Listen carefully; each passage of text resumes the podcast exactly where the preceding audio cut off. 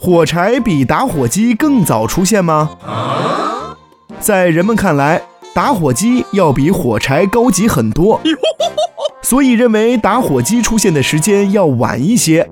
可事实上恰恰相反，打火机发明于16世纪，而火柴发明于18世纪。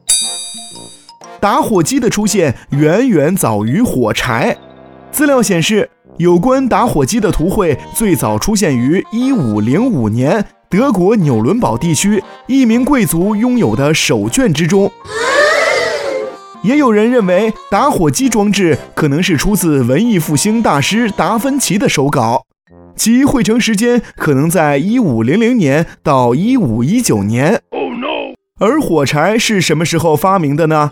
据记载。南北朝时期的宫女们发明了一种引火的材料，后来这种引火材料传到了欧洲，欧洲人就在这个基础上发明了现代火柴。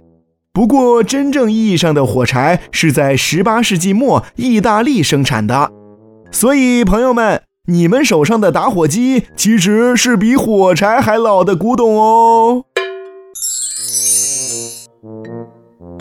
Thank